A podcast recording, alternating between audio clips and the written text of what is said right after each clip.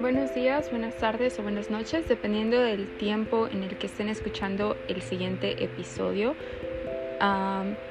solo quería hoy continuar con la historia de Génesis y vamos a adentrarnos en el capítulo de 23 de Génesis. Pero primero que nada me gustaría orar porque hay que recordarnos una y otra vez todos los días de nuestras vidas que no podemos hacer nada sin Dios y que todo le pertenece, todo nuestro ser le pertenece a Él. Así que sin más, vamos a orar. Señor Jesús, el día de hoy, Padre, te agradezco por cada una de estas personas, Señor, que están escuchando tu palabra, Padre, que decidieron a escuchar este podcast, Padre. Te agradezco, Padre, también por sus corazones, Señor. Te agradezco por tu bondad, Padre, por tu gracia, porque aún sin merecerlo, nosotros tú diste a tu Hijo, Señor, por nosotros, porque nosotros merecíamos morir, Padre, y sin merecer tu gracia, has mandado a tu Hijo. El día de hoy, Señor, también te quisiera agradecer, Padre, por todas las oportunidades que has presentado alrededor de mi semana, del mes o del año, y por aquellas oportunidades que aún no se presentan, te agradezco también porque tú eres el que reina mi vida, Padre y solo tú sabrás el hecho de por qué permitiste que esas oportunidades no llegaran en este tiempo, Señor. Te pido perdón, Padre, por mis pecados, te pido perdón por todas las veces en las que no he hecho lo que tu voluntad me ha dicho, Señor. Ayúdame a ser más obediente, Padre. Ayúdame a rendirme ante tus pies todos los días de mi vida y a humillarme ante ti, Señor. A recordarme que en esta vida no estoy para servirme a mí misma, sino para servirte a ti y solamente a ti, Señor Jesús. En tu nombre Jesús lo pido. Amén. Vamos a comenzar con el versículo 1 de Génesis 23. Se nos dice así. Muerte y sepultura de Sara, que es como se titula este capítulo. Y nada más como un recap o un resumen de lo que pasó en el capítulo pasado, porque sé que han pasado ya varias semanas desde que hice el otro episodio, ah, nos estaban diciendo del sacrificio de Isaac, comenzó con el sacrificio de Isaac, ¿verdad? Que ah, como Dios le había pedido a Abraham que sacrificara a su hijo, pero al último Dios provió el cordero para que el cordero fuera sacrificado y no Isaac. También vimos sobre la familia de Rebeca, ¿verdad? Y luego también en este capítulo de Génesis 23 es cuando empezamos a ver la muerte y la sepultura de Sara. Se nos dice, fue la vida de Sara 127 años, tantos fueron los años de la vida de Sara, y murió Sara en Kiriat Arba, que es Hebrón, en la tierra de Canaán. Y vino Abraham a hacer duelo por Sara y a llorarla. Y se levantó Abraham de delante de su muerta, y habló a los hijos de Ed, diciendo, Extranjero y forastero soy entre vosotros, Dadme propiedad para sepultura entre vosotros, y sepultaré mi muerta de delante de mí. Y respondieron los hijos de Ed a Abraham, y le dijeron, Óyenos, Señor nuestro, eres un príncipe de Dios entre nosotros. En lo mejor de nuestro sepulcro sepulta tu muerta. Ninguno de nosotros te negará su sepulcro, ni te impedirá que entierres tu muerta.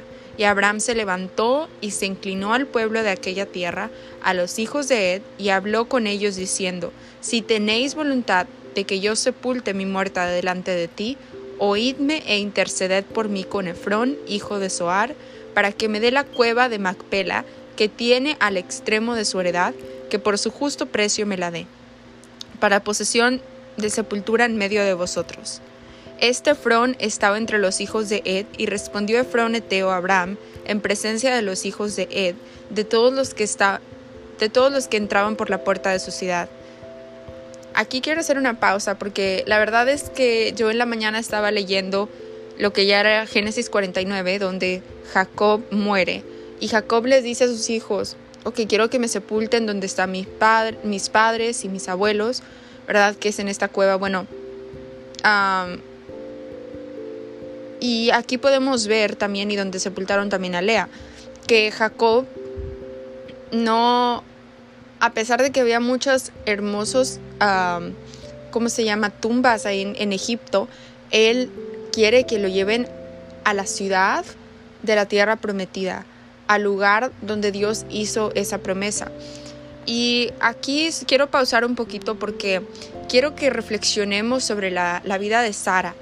Y una vez más, solo quiero recordarles que este estudio bíblico también es posible con notas de otros estudios que están en internet. Yo ahorita estoy basando mi estudio bíblico en una aplicación que se llama Enduring Word. Así que si gustan leerla o, ¿cómo se llama?, descargarla, siéntanse más que feel more than welcome to. Se me fueron las palabras en, ¿cómo se llama? En español. Descárguenla por favor y creo que les edificará mucho y será de muy buena palabra para, para sus vidas. Servirá, servirá muchas uh, necesidades porque explica muy bien cada contexto de la Biblia. Pero sin más, vámonos a adentrarnos a la vida de Sara. Aquí se nos dice que fueron 127 años y se nos dice Sara fue la única mujer de la Biblia cuya edad cuando murió está escrita, lo que nos da una idea de cuán gran mujer es ella en la Biblia. Y sí es cierto, o sea, yo no sé ustedes, pero yo creo que yo estaría como que no muy cómoda, más bien molesta, ¿verdad? Porque si mi esposo me dijera, ok, nos vamos a mover de esta tierra que conocemos, de esta tierra donde tú y yo somos y nos vamos a ir a otro lugar donde no sabemos el plan. Y aún así Sara apoyó a Abraham. Y es algo que nosotros como mujeres debemos de observar directamente, que nosotros apoyemos a nuestros, a nuestros esposos, a nuestras parejas, ¿verdad? Porque, porque en esta sociedad de ahorita, en esta sociedad moderna, es muy común que se nos diga, no, es que tú eres mujer y, tú puedes hacer lo que te dé la gana, un hombre no te tiene que mandar a ti, por eso estás estudiada, por eso tienes tu título, etcétera, etcétera, etcétera. Pero aquí la Biblia nos habla de una feminidad bíblica, lo cual es someterse por amor a nuestros esposos. Y esto también conlleva apoyarlos, ¿verdad? Y aquí se nos dice en la vida de Sara, en ninguna parte de, la Biblia se nos dice que veamos a María como un ejemplo de una mujer piadosa. Dos veces se nos dice que veamos a Sara, en Isaías 51, 1, 2 y en Primera de Pedro 3 al 6, capítulo 3, del versículo 3 al 6, se nos dice que veamos a Sara como ejemplo a nosotros las mujeres, ¿verdad? Y Ah, continuaremos ahora con el duelo de Abraham. Se nos dice aquí que pues Sara murió en Kiriat Arba, que es en Hebrón, en la tierra de Canaán, y vino Abraham a hacer duelo por Sara y a llorarla. Se nos dice que Abraham no tenía de amor de hacer duelo o de llorar, pero no se entristeció como los que no tienen esperanza. Esto es, se puso a hacer todas las funciones del duelo y a llorarla. Abraham demostró el luto de una manera apropiada el hombre de fe, el amigo de Dios, lloró por la pérdida de la compañía de Sara. No había debilidad ni incredulidad en las lágrimas de este hombre de fe. Llorar por alguien amado es mostrar que hemos estado cerca, que sentimos mucho la pérdida, que la muerte es un enemigo y que el pecado ha traído este castigo triste sobre la raza humana.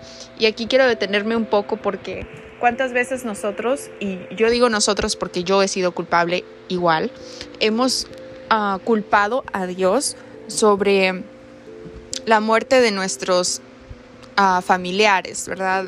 Eh, oye Dios, pero es que ¿por qué me quitaste a tal persona si tú sabías que no sé, apenas íbamos a establecer esta ah, relación y no solo relación amorosa, sino como una relación, no sé, de padre, hija, madre, hija, etcétera? Y te quejas con Dios, ¿verdad? Pero el hecho de que la muerte existe fue una consecuencia de nuestro propio pecado. Y no te estoy diciendo que cúlpate a ti mismo, odiate a ti mismo, ¿verdad? Pero no odies a Dios tampoco. Son cosas que pasan y son cosas que tienen un propósito mayor. Y te lo digo por experiencia 100%.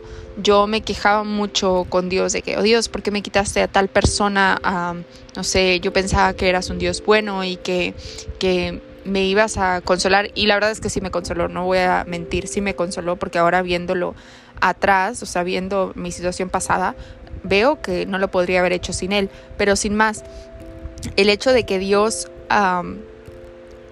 de que Dios es tan grande, tan poderoso y que no me dijo, ok, deja de quejarte si no te voy a dar otra cosa, aún pudiendo, ¿verdad? Y eso nos demuestra la gracia de nuestro Señor Jesucristo, de la gracia de, del Padre al igualmente.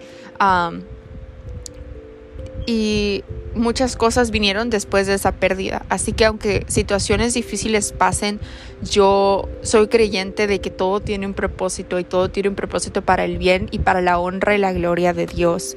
Entonces, si eso te lleva, vi una, frase en, en, Instagram que me llamó mucho la atención que dice, una tristeza que te lleva más cerca de Dios es mejor que una felicidad que te aleja de Él o que algo que te hace feliz pero te aleja de Dios. Y eso la verdad es que me llamó muchísimo la atención porque es verdad, preferiría mil veces algo triste que me acerque a Dios, a algo feliz, que me esté tapando los ojos y al final del día si muero no voy a estar no voy a estar completa, sé que voy a morir eternamente. ¿Por qué? Porque decidí ser feliz momentáneamente. Y es una y otra vez todo todo todo todo lo que vivimos les les uh, invito a una y otra vez llevarlo a la verdad de la palabra. No, no se dejen fiar de lo que dice, no sé, tal amigo, de lo que dice tal persona, sí, o lo que dice el internet. Lo que hay en la Biblia es la verdad y eso es la única verdad que existe.